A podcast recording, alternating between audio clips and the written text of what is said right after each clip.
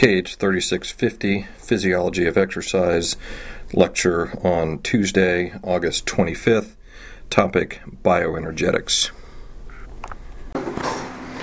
All right, let's then, uh, uh, as I mentioned in the first class, I like to do this class as uh, systems physiology and talk about different systems. And one of the things I, I think is important to talk about first are our energy systems. Okay, how we are able to obtain and utilize the energy that we need for different exercise and sports activities. As we saw with that video of Usain Bolt, there are obviously certain activities that require an enormous amount of energy that are, uh, uh, is needed very quickly. Uh, so we're going to talk about bioenergetics, uh, some basic concepts of energy, some high energy phosphates, um, and then talk about ATP and uh, its requirements and how it's used in exercising muscle. All right, this idea of bioenergetics is how we're able to obtain or derive energy that we can use for specific tasks um, from food that we eat. Okay, how do plants derive their energy? Photosynthesis. Photosynthesis. All right, they derive their energy from the sun, and they have certain chemical processes that can take that energy and convert it or turn it into a type of energy that the plant can use. We can't do that. So, what we have to do is then to be able to eat different types of food and to be able to take the energy that is stored in those different foodstuffs and turn it into a type of energy that's uh, easily utilized by the human body.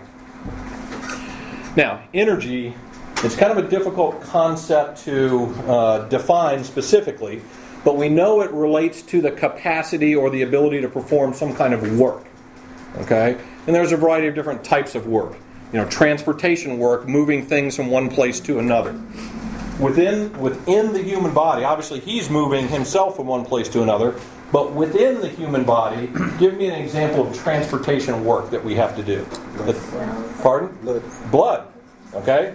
Uh, the whole purpose of moving blood around the body is to accomplish what purpose? To deliver oxygen, right? To move oxygen through the body. Uh, give me another example of transportation work. Digestion. Digestion. You just ate lunch before you came. You've got to, uh, uh, and that, that's actually a good example also of mechanical work because your stomach uses and your and your small intestines uses the mechanical force of muscle contraction to digest that food and to move it through the digestive tract. Okay. Um, what about chemical work? Give me an, an, example of chemical work that needs to be uh, performed within the body. Cell maintenance. Okay, cell maintenance. From what perspective? Digestion also Pardon? Digestion? Mm, it could be. But uh, do you have different uh, chemical reactions that have to occur in the body? Do some of those chemical reactions require energy to proceed? Yeah. Okay. Well, actually, today's lecture and for the next couple of lectures, we're going to talk about some of those uh, specific chemical processes. What about electrical work? Do we have any electrical processes that happen? Brain. Your muscles move the impulse. Okay, nerve impulses. They're essentially the, the conduction of electrical activity.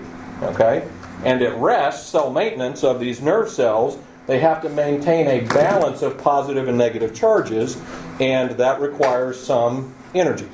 Okay? So, lots of different types of work that needs to be performed by the body, and we need to have energy to do those. All right, everybody is familiar with the notion of the, the first law of thermodynamics. Energy can neither be created nor destroyed. All right, within a uh, system, there's, there's, a, there's a variety of different forms or types of energy. So uh, the idea is that we don't lose energy, and we sometimes use the wrong um, terminology. Because we talk about, for example, we create ATP or we burn energy. What we're really doing is we're taking energy and we're, we're converting it from one type of energy to another. Uh, this is a mechanical example uh, of the old fashioned steam locomotive where we're taking thermal energy, heat energy, and we are transforming it into mechanical energy to drive the turbines to uh, turbines to uh, uh, the pistons turn the wheels in this, this uh, steam locomotive to move. Uh, some other concepts of energy. We need to think of energy being in a uh, form of potential energy. An example of this is the water that is captured behind a large dam like this.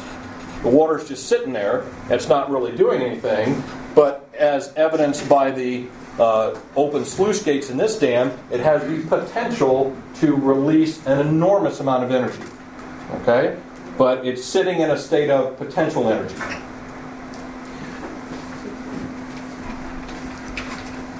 When we allow it to move, it can be released in, in uh, what we refer to as kinetic energy or energy of movement. You know, most dams in this country are hydroelectric dams, and so we use the potential energy of the water that's stored behind the dam. We let it flow through these sluice gates.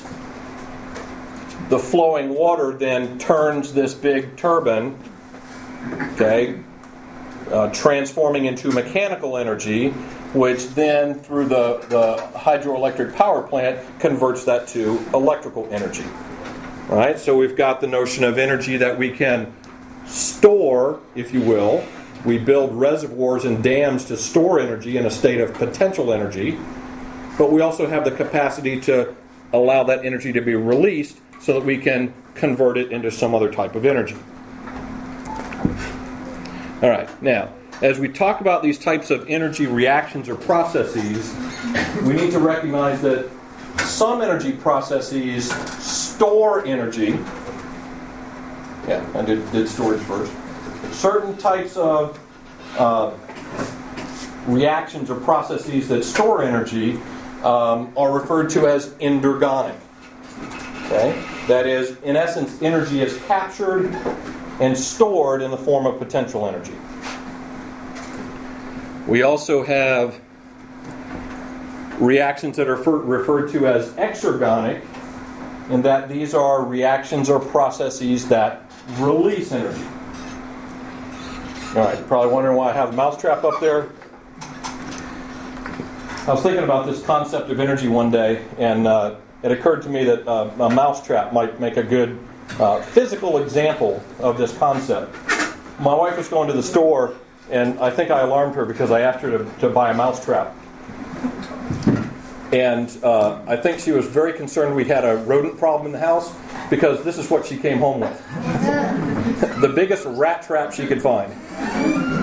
All right, well, nonetheless, it, it uh, uh, turns out to be a fairly useful demonstration of these concepts of energy. All right, because what we've got is a device that can perform some kind of useful work or useful task for us, right? Particularly if you got a rodent problem but it requires several steps or processes in, in this whole uh, series of events. So the first thing we got to do is we got to make sure this thing is, is ready to go. And because this is a nice. Whoa. Yeah. Because this is a nice big rat trap. Ah, there we go. a, little, quicker demonstration than I thought. now, aren't you guys glad to stand right up in front here? Bonus.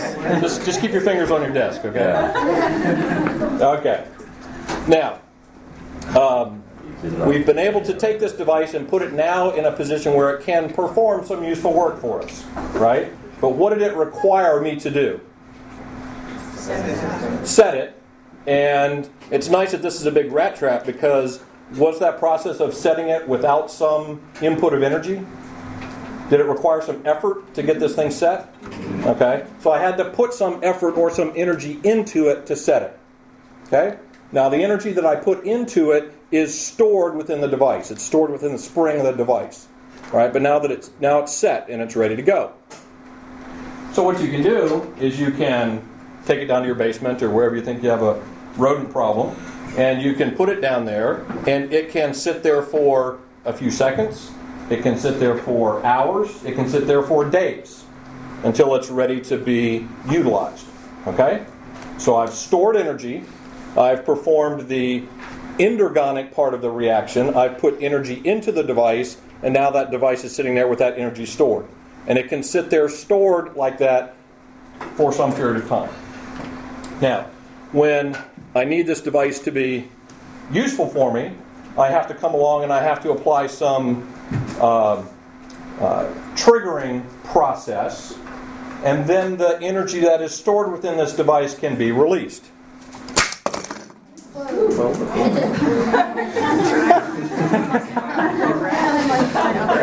Okay. This. There's some of your tuition dollars. Uh,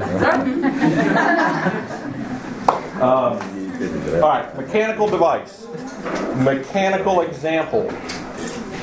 What happens in the human body is the exact same process, but it is done with different chemicals.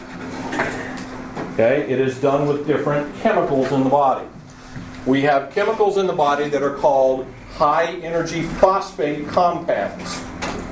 What these chemicals can do is in, within their chemical bonds, they can store energy.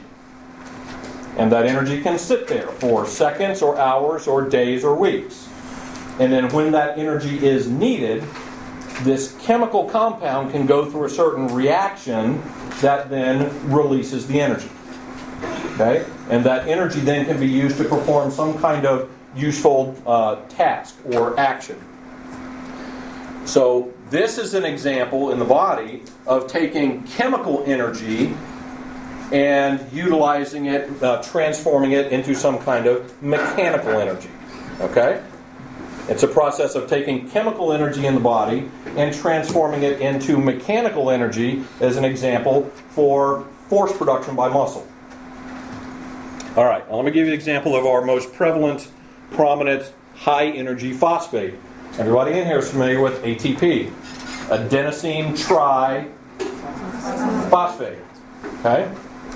There is a protein part of this molecule. There is a carbohydrate or sugar part of this molecule. When you connect these two together, it forms a compound called adenosine. Then, off of this carbohydrate part of this molecule are one, two, three phosphate groups. So, adenosine, adenosine, triphosphate. It is within these chemical bonds right here of these phosphate groups that we can store energy. All right? So when we've got the, the, the, this chemical molecule like this, adenosine triphosphate, we have energy stored in that bond right there. Okay? Adenosine triphosphate. When ATP goes through this chemical reaction where we remove or we break that outermost phosphate bond, then we release energy. And this energy can be used for all kinds of different things in the body. Okay?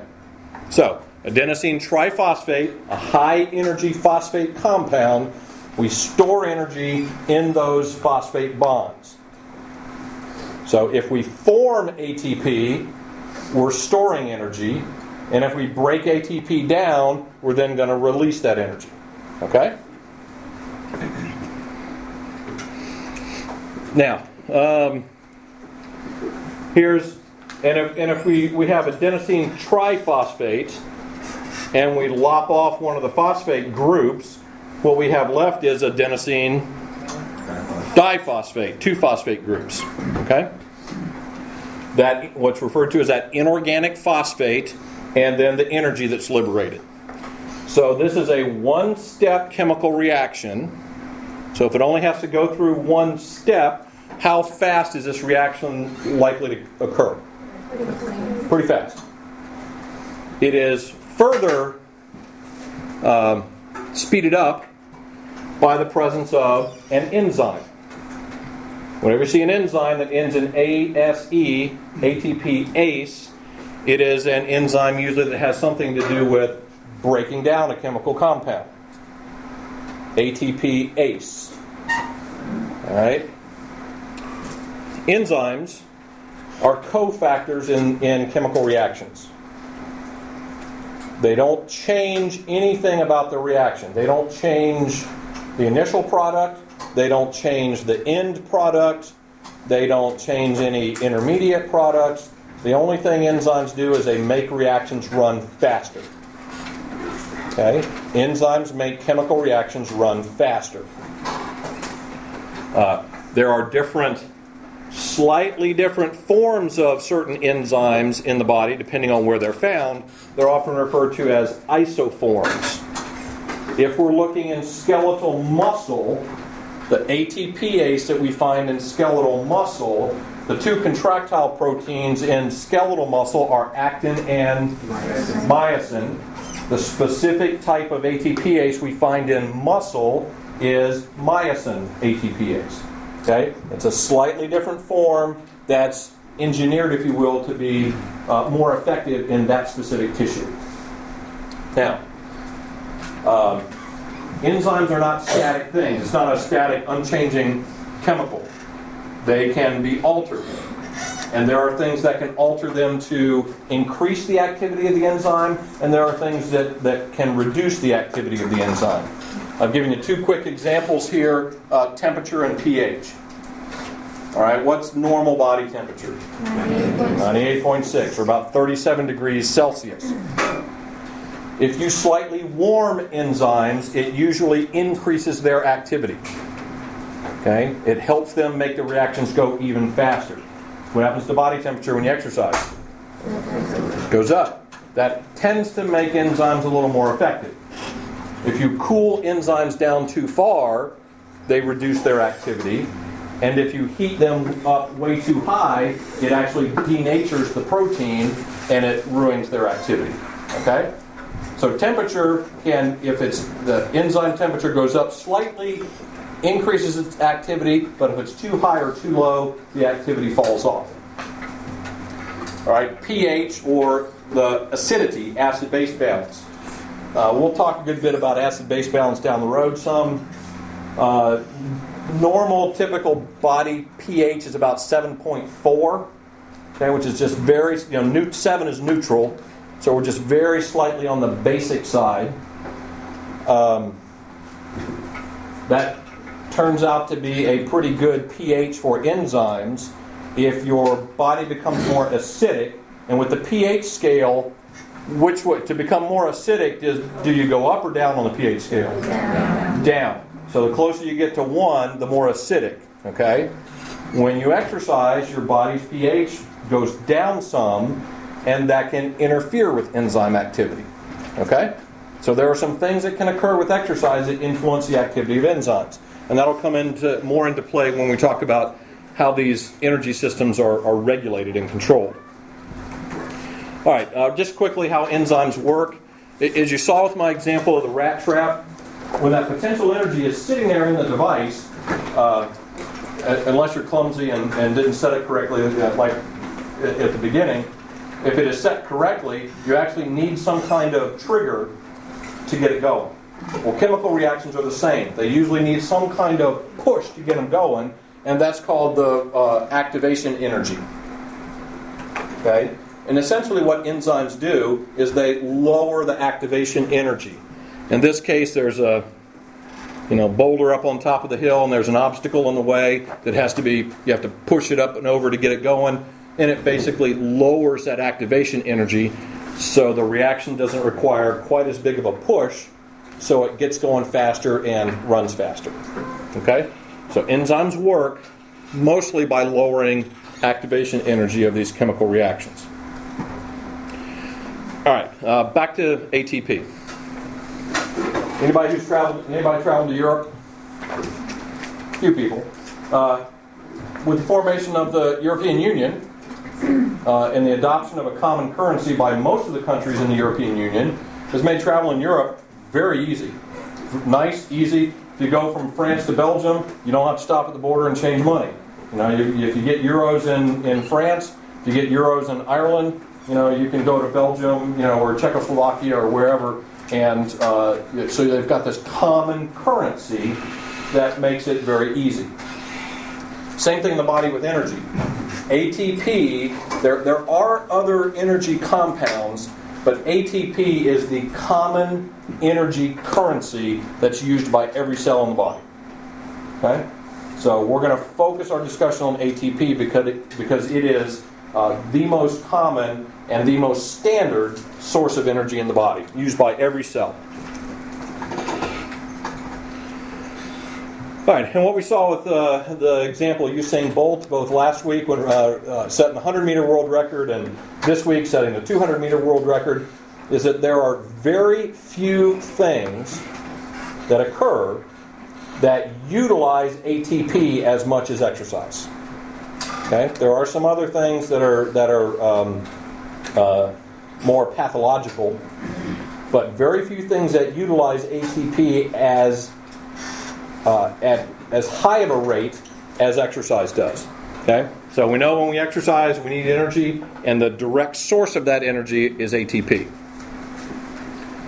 All right, this is a graphic of the ultra microscopic arrangement of skeletal muscle cells. So we have these thin filaments in purple up here, and which, which contractile proteins are the thin filaments? The actins. And so they are interspersed with the thicker protein uh, contractile filaments, which are the myosins. The myosins are the one with these little globular heads that stick out, and the, the what's what's the process called of muscle force production? What's the theory? The sliding filament theory, right? And so these things slide because the myosin heads reach up and grab onto the actins, and they pull them like this. Okay? They reach up and grab them, and the myosin heads literally swivel, and it's kind of like pulling hand over hand on a rope. Okay? ATP is so important to this process that ATP molecules are stored right here on these myosin heads. Okay? It is stored right there where the energy is needed to form the cross bridges and go through the power stroke. Okay, for force production by muscle. So ATP is stored right there where muscle force is produced and the energy is needed the most. Uh, in the neuromuscular section, uh, this just shows even a little closer view. Here's the actin, here's the myosin, here's the myosin head, and these ATP molecules are stored right on the myosin head. Okay? When we get to the neuromuscular section, we're going to go through the steps of the sliding filament process uh, in order and in some detail, um, but we'll come back to that. Now, one of the things that's important to realize about this process is ATP is not needed solely just for the uh, process of producing force. It is also critical to the process of relaxation of that muscle. Okay? ATP is needed, let me say that again. ATP is needed not only just for the muscle producing force, it is needed for the muscle to relax. So if ATP is used to produce force by the muscle, then we've got to reload these ATPs back on the myosin head in order to get it to relax. Who can tell me what rigor mortis is?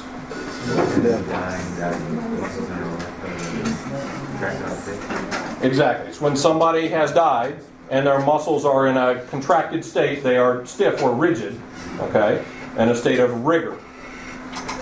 Uh, the reason that happens is because because the person's not alive anymore, their body's energy systems are not producing any more ATP. These myosin heads have latched on and they won't let go. Okay? So the muscles are in a permanently contracted state. So this gives us the, the, a little bit of evidence that we need to have ATP present for these muscles to be able to relax. Okay? All right, so here's sort of a scheme, uh, a little bit of a graphic of, of a, a, scheme that we'll, we'll use uh, over the next couple of lectures. We've got this muscle. We're exercising or doing some kind of sports activity, so we're asking this muscle to produce force. In order for that muscle to produce force, we need energy. the direct source of energy for uh, force production by muscle is ATP. All right, ATP loses a uh, inorganic phosphate, goes to ADP in a one-step chemical reaction that is catalyzed by myosin ATPase, and it liberates the energy to produce force by the muscle. Okay. Now, if this happens very quickly, as you are exercising at high rates of energy expenditure, you're sprinting, the ATP concentration in the muscle is going down, and the ADP concentration is going up. And at some point, that becomes a problem because we need to be able to replace this ATP. Because if we don't replace this ATP, eventually your muscles are going to go into rigor and they're going to lock up and, and not relax. Okay? Question? Does ATP not break down further? Like, I mean, after ADP? It does. And it will break down to it, it from adenosine diphosphate down to adenosine Mono? Monophosphate. It, it will, but the body prefers not to do that. Okay? It, it typically only does that under, under some more uh, extreme energy conditions. Um, it's a much more efficient process for the body to go ATP to ADP and then figure out some way to get ADP right back to ATP again. Okay? Um, it will go down to AMP, but it's um, it's kind of like burning diesel fuel in your in your automobile. It'll work, but it's kind of messy. All right.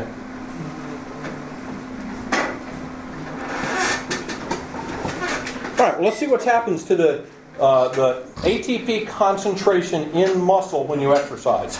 Uh, this was an experiment where they looked at skeletal muscle exercising at a high rate of, of force production, and they looked at the content of ATP inside the muscle. All right? So the, the exercise activity starts, and, and you can see up here we're at 100% of our ATP content in the muscle. The exercise starts, ATP drops, but then when we get down to about 70%, the muscle stops producing force at such a high rate and it slows down. What do we call that when we ask the muscle to produce force, but it can't do it to the degree that we want? We call it fatigue. Now, what's kind of interesting about this is we don't use all of the ATP in the muscle. In fact, we don't even come close. When we reduce our ATP down to about 70%, that means we've got about 70% of the ATP left in the muscle. The muscle will instead slow down its force production so it doesn't use ATP as rapidly. It chooses to fatigue rather than use all the ATP. Because what's the consequence for the muscle if you use every last molecule of ATP? Rigor mortis. Rigor. And hopefully not rigor mortis. okay? And, and the muscle the muscle doesn't like rigor because it can act uh, sustained contraction, uh, uh, uncontrolled contraction like that can actually damage the muscle and, and cause muscle cell death. Okay, which the muscle doesn't want. So it protects a large proportion of the ATP within the muscle. And so fatigue is actually a protective mechanism. Okay? It's actually a protective mechanism. Now, this tells us a couple things. Uh, one, ATP can u- be used pretty quickly. It tells us that the muscle cell chooses, in, a sense, to um, protect a large portion of the ATP concentration.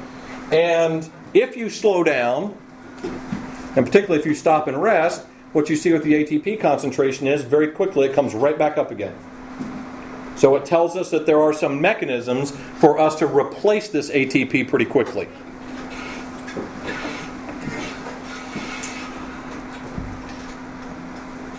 Hold on, got stuck in a loop there. Now we talked about research, uh, experimental research studies. Uh, this is my favorite research study uh, that looked at this particular idea. Because what they did was they took uh, some national class uh, sprinters and they had them sprint maximal effort over different distances uh, 40 meters, 60 meters, 80 meters, out to 100 meters. Um, and they looked at the ATP concentration in their muscles. Now, how do you imagine we look at the ATP concentration within a muscle? Do we have some kind of cool ultrasonic camera that we can watch from a distance? No.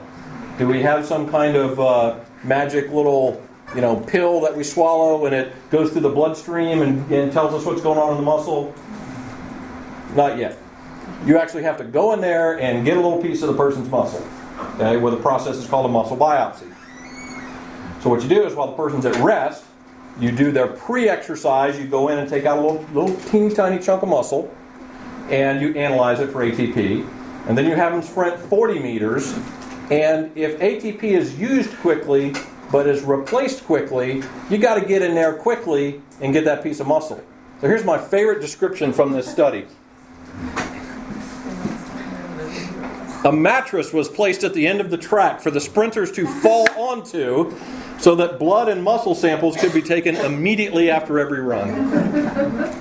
I, I, have this image of, you know, those of you who have seen indoor track meets and the sprinters, there's usually not a whole lot of, of run out room, so they put the big, big pads up and everything. And I can see this team of people with their little white coats standing around, and uh, sprinter runs to the finish line, hits the pads, falls down, and like eight people jump on him and start yanking muscle out of him. Awesome study. All right, so anyway, I just love reading the description of that study. All right, so anyway, here's what, uh, here's what they found. And what I want you to do is focus on the um, uh, filled in circles, the dark circles here. Here's our beginning ATP concentration. Here's ATP after sprinting 40 meters, after 60 meters, after 80 meters, after 100 meters. Did ATP concentration go down as a result of sprinting as hard as this, these people could uh, for uh, national class sprinter? How long does it take to sprint 100 meters? Not 958, but 10 seconds, a little over 10 seconds, okay? So over this 10 seconds of very high intensity exercise, did ATP go down? Yeah. Did it go down to zero? Our scale isn't even at zero, our scale's at two, so zero's down here somewhere. And if you look at pre down to post 100 meters, it goes down, that's about a 25% drop. Okay?